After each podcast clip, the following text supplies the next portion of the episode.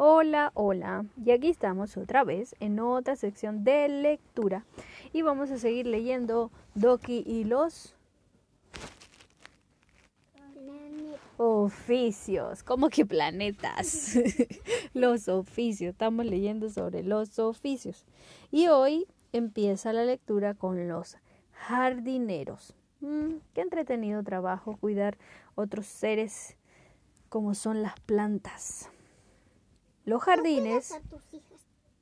A mis hijas, a mis plantas. Que somos nosotras. Sí, pues, pero también tengo hijas plantas. Los jardineros pueden ser abiertos, al aire libre o cerrados. A los jardines, ay, perdón, leí súper mal. Los jardines. me imagino que ustedes también se estaban riendo de lo que yo me equivoqué. Los jardines pueden ser abiertos al aire libre o cerrados. A los jardines cerrados se les conoce como jardines de invierno. Mantenerlos siempre lindos y prolijos es el trabajo del jardinero. Se necesitan muchas herramientas, rastrillo, pala, máquina de cortar, césped, tijera de podar, escoba de jardinería y asada. Ah, claro, preparando el terreno. Los jardines también se ocupan de preparar la... los jardines. Jardineros. cuando tengo que leer jardín, digo jardines y cuando tengo que decir jardineros, digo jardines. y, también lo dijiste mal cuando jardín. Bueno, ya, en fin, los jardineros también se ocupan de preparar la tierra antes de colocar las semillas y cada una tiene su época de siembra, no hay que equivocarse. Todo organizado. Muchas veces los jardineros cultivan las semillas o bulbos dentro de un semillero o un invernadero. Qué bonito. Pintor. Me encanta pintar, aunque todo se llena. Los pintores deben tener en cuenta varios conocimientos artísticos. Además de su inspiración, se puede pintar sobre papel, lienzo, madera, tejidos y hasta en muros. Algunos pintores son muy famosos, como Leonardo da Vinci, Rafael, Miguel Ángel, Salvador Dalí, Vicent Van Gogh, el, el Greco, Velázquez, Picasso, Manet y Monet. Bueno, es que en las pinturas nos pueden o nos pueden gustar, así nomás, es con total libertad. Es arte. También hay cuadros muy famosos como La Gioconda de Leonardo da Vinci, Las Meninas de Velázquez. La Gioconda sí me gustó. Ah, bueno, esa la pintó Leonardo da Vinci. El Guernica de Picasso y los girasoles de Van Gogh. Técnica de pintura. Me gustan los girasoles de Van Gogh. De Van Gogh. Se llama técnica a las distintas formas de fijar los pigmentos sobre la superficie a pintar. ¿Quieres conocer algunas técnicas? Bueno, está el óleo, la acuarela, la témpera, cera, acrílico, aerografía, tinta y pastel. Sí, hay muchos.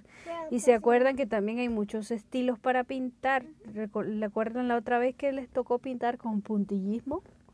Sí, el puntillismo fue mi favorito. Ya. Cuidador de zoológico. Uy, a mí me daría miedo ser cuidador de zoológico. Me gustan los animales. No los quiero matar. Y cuidarlos, ¿verdad? Hay que cuidar los animalitos. Y también nuestra vida. Pero alimentar los leones, uy, prefiero que vivan libres en África, no encerrados. No sé, en fin. Los cuidadores de animales deben estar atentos a las fechas de vacunación de cada uno de los animales. Los veterinarios del zoológico tienen demasiado trabajo y necesitan ayuda de los cuidadores. La hora de las visitas. A la hora que se abre el zoológico, los animales están listos cada uno en su jaula bien limpios y esperando a sus visitantes más importantes. Los chicos, ¿Se, ¿Se imaginan? Yo creo que si fuera un lorito estaría triste, un lorito de zoológico. Estaría triste por este tiempo porque no vería las caras de los niños viendo ahí impresionados, ¡uh! ¡Qué loro tan colorido! O a lo mejor el lorito estará feliz. ¡Ah! ¡Qué difícil! Todavía no hemos todavía no hemos descubierto. Sí, ¿verdad?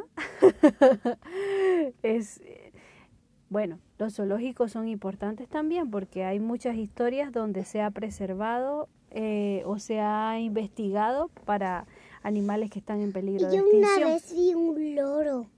Ah. ¿Contigo? Sí, una vez vimos un loro.